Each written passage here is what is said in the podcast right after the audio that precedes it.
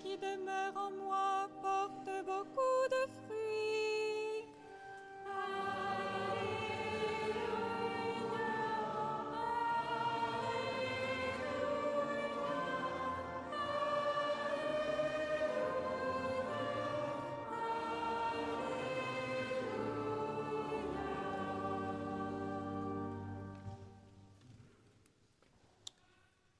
Le Seigneur soit avec vous.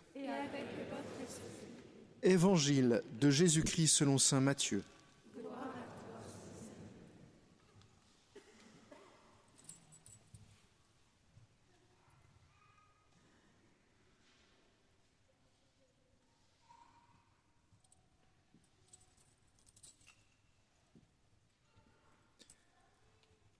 En ce temps-là, Jésus disait à ses disciples cette parabole. C'est comme un homme qui partait en voyage. Il appela ses serviteurs et leur confia ses biens. À l'un, il remit une somme de cinq talents. À un autre, deux talents. Au troisième, un seul talent. À chacun selon ses capacités. Puis il partit. Aussitôt, celui qui avait reçu les cinq talents s'en alla pour les faire valoir et en gagna cinq autres. De même, celui qui avait reçu deux talents en gagna deux autres. Mais celui qui n'en avait reçu qu'un alla creuser la terre et cacha l'argent de son maître. Longtemps après, le maître de ses serviteurs revint et leur demanda des comptes. Celui qui avait reçu cinq talents s'approcha, présenta cinq autres talents et dit, Seigneur, tu m'as confié cinq talents. Voilà, j'en ai gagné cinq autres. Son maître lui déclara, Très bien, serviteur bon et fidèle, tu as été fidèle pour peu de choses, je t'en confierai beaucoup. Entre dans la joie de ton Seigneur. Celui qui avait reçu deux talents s'approcha aussi et dit, Seigneur, tu m'as confié deux talents, voilà, j'en ai gagné deux autres. Son maître lui déclara, Très bien, serviteur bon et fidèle, tu as été fidèle pour peu de choses, je t'en confierai beaucoup. Entre dans la joie de ton Seigneur. Celui qui avait reçu un seul talent s'approcha aussi et dit, Seigneur, je savais que tu es un homme dur, tu moissonnes là où tu n'as pas semé, tu ramasses là où tu n'as pas répandu le grain.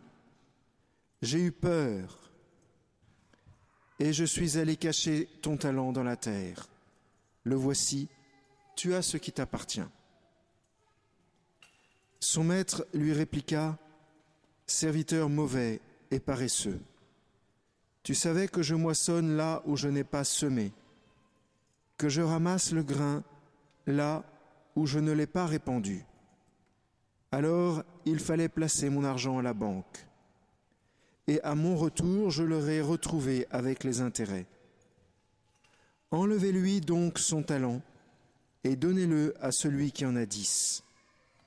À celui qui a, on donnera encore, et il sera dans l'abondance. Mais celui qui n'a rien se verra enlever même ce qu'il a. Quant à ce serviteur bon à rien, jetez-le dans les ténèbres extérieures. Là, il y aura des pleurs et des grincements de dents. Acclamons la parole de Dieu.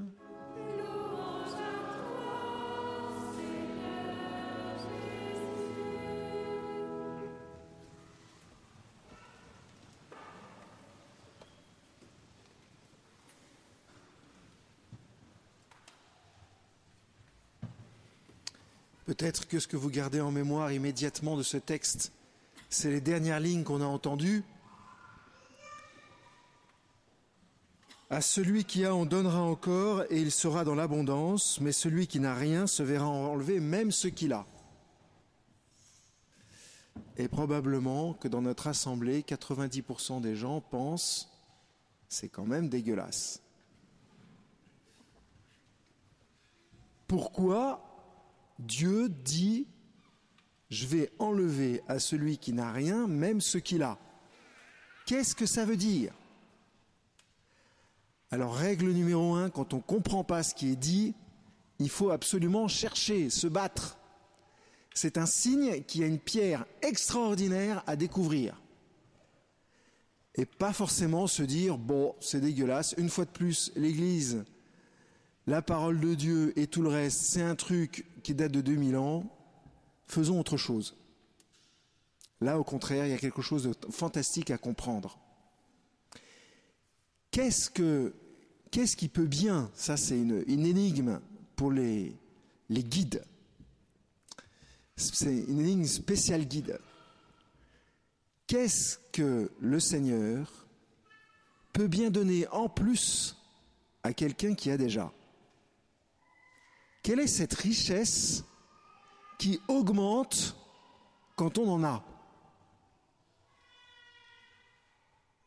Parce qu'évidemment, la question du talent, c'est une question symbolique. Le talent dont parle le Seigneur, c'est pas uniquement une masse d'argent.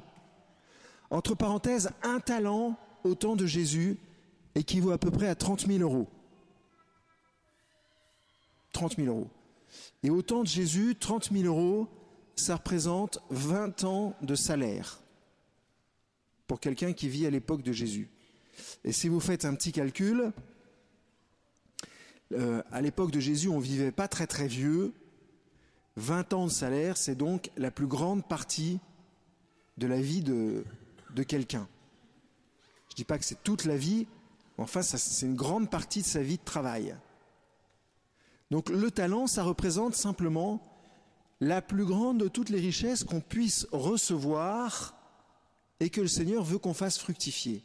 Quelle est donc cette richesse Que tout le monde reçoit, puisque celui qui a cinq talents reçoit aussi un talent. Celui qui a deux talents reçoit aussi un talent. Celui qui reçoit un talent n'en reçoit pas cinq. Mais qu'est-ce qu'il aurait fait s'il en avait reçu cinq? Est-ce qu'il aurait pu les faire fructifier? Pas sûr. La meilleure preuve, c'est qu'il a été les cacher. Ce que je veux dire, c'est que ce talent, ça représente juste simplement la puissance de l'amour que nous avons dans notre cœur. Plus nous aimons, plus nous aimons. C'est la logique du Père Antoine. Plus nous aimons, plus il nous est donné d'aimer. Moins on aime, moins on aime. L'amour est une forme de richesse qui s'accumule par elle-même. Celui qui n'aime pas a de plus en plus de mal à aimer. Mais celui qui aime a de plus en plus de facilité à aimer, parce qu'il prend le goût de l'amour. Alors, celui qui fait fructifier l'amour qu'il a dans le cœur, mais reçoit de plus en plus d'amour. C'est simple. Si vous sortez, vous souriez aux gens, vous faites du bien aux gens, les gens vont vous faire du bien. Alors ça va vous faire du bien et vous allez faire du bien aux gens. Et ainsi de suite. Et quand on connaît quelque chose, eh bien on sait le reconnaître. Quand Dieu, à la fin de notre vie, quand on sera mort, nous dira Veux-tu que je t'aime pour l'éternité? On sera tout à fait capable de reconnaître de quoi parle Dieu. On sera capable de reconnaître qu'il parle de l'amour dont on a vécu toute notre vie. Et donc, on aura encore plus d'amour. Mais celui qui n'a jamais aimé ou qui ne veut pas aimer, on va en parler dans trois secondes, mais celui-là qui n'a pas aimé, comment il va reconnaître l'amour que Dieu veut lui donner pour l'éternité? C'est pas possible. Imaginons que Hitler n'ait jamais aimé. Il a peut-être aimé, on ne sait pas. On peut, on peut peut-être l'espérer. Ben, quand il va arriver au ciel, il ne sait pas de quoi Dieu parle quand il dit Veux-tu que je t'aime pour l'éternité? Surtout si c'est une personne juive qui lui pose la question. Désolé pour l'humour un peu bas de gamme. Et alors forcément, qu'est-ce qui va se passer? Puisqu'il ne peut pas reconnaître l'amour que Dieu veut lui donner, il va lui être enlevé même ce qu'il a. Ce qu'il a, c'est quoi? C'est la vie. C'est pas uniquement ce qu'il possède, c'est ce qu'il est. Hitler, pour continuer à prendre cet exemple, n'était pas fait pour devenir Hitler, qu'on connaît. À ce propos, je vous conseille de lire le magnifique livre d'Emmanuel Schmitt qui s'appelle La part de l'autre, où Emmanuel Schmitt imagine que Hitler est devenu quelqu'un de bien au lieu de devenir quelqu'un de terrible. Donc à celui-là qui ne peut pas recevoir l'amour éternel de Dieu, il va lui être enlevé même ce qu'il a, c'est-à-dire la vie. Alors qu'est-ce que le Seigneur nous demande? Ben, Le Seigneur nous demande tout simplement de faire fructifier ce que nous avons, ce que nous possédons, la richesse que nous avons dans le cœur. C'est ça la fidélité. Et à chacun suivant sa capacité. Je voudrais vous lire un tout petit passage de l'épître aux Corinthiens qui parle de ça. À chacun la manifestation de l'Esprit est donnée en vue du bien commun. À l'un, c'est un discours de sagesse qui est donné par l'Esprit. À un autre, un discours de science, selon le même Esprit. À un autre, la foi dans le même Esprit. À un autre, les dons de guérison dans l'unique Esprit. À tel autre, la puissance d'opérer des miracles. À tel autre, la prophétie. À tel autre, le discernement des esprits. À un autre, les diversités de langues à tel autre le don de les interpréter, mais tout cela, c'est l'unique et même esprit qui l'opère, distribuant ses dons à chacun en particulier comme il l'entend. C'est-à-dire que Dieu s'ajuste à ce que nous sommes. Dieu s'ajuste à ce que nous sommes. Je ne pas le répéter une troisième fois. Mais je ne sais pas si vous êtes déjà, si vous avez déjà volé dans un avion à côté d'un pilote. Pas, pas le Boeing 747. Hein. Non, non, je pense à un petit avion. Ben, quand vous êtes à côté du pilote et que vous ne savez pas piloter, moi ça m'est arrivé une fois, ben, il y a un truc que vous vous dites immédiatement. C'est heureusement que c'est lui qui pilote. C'est simple. Il a le don que j'ai pas. Mais heureusement. Parce que grâce à lui, je peux voler. Eh bien, dans la vie, c'est la même chose. Ce que le Seigneur nous, nous dit, c'est ce que tu as reçu comme une richesse extraordinaire. Fais-la fructifier, travaille, bosse, donne-toi. Fais du bien, fais du bien, fais du bien, fais du bien. Débrouille-toi, mais fais du bien. Parce qu'attention, un jour on meurt, tous. Ça, c'est le truc le plus certain. Je rigole un petit peu, mais c'est la vérité. Alors ce jour-là, il faudra être capable de reconnaître le bon Dieu. Je vous mets un peu la pression, ça c'est vrai. Mais c'est tellement important. Le Seigneur nous dit aujourd'hui, ne sois pas un paresseux, ne sois pas un lâche.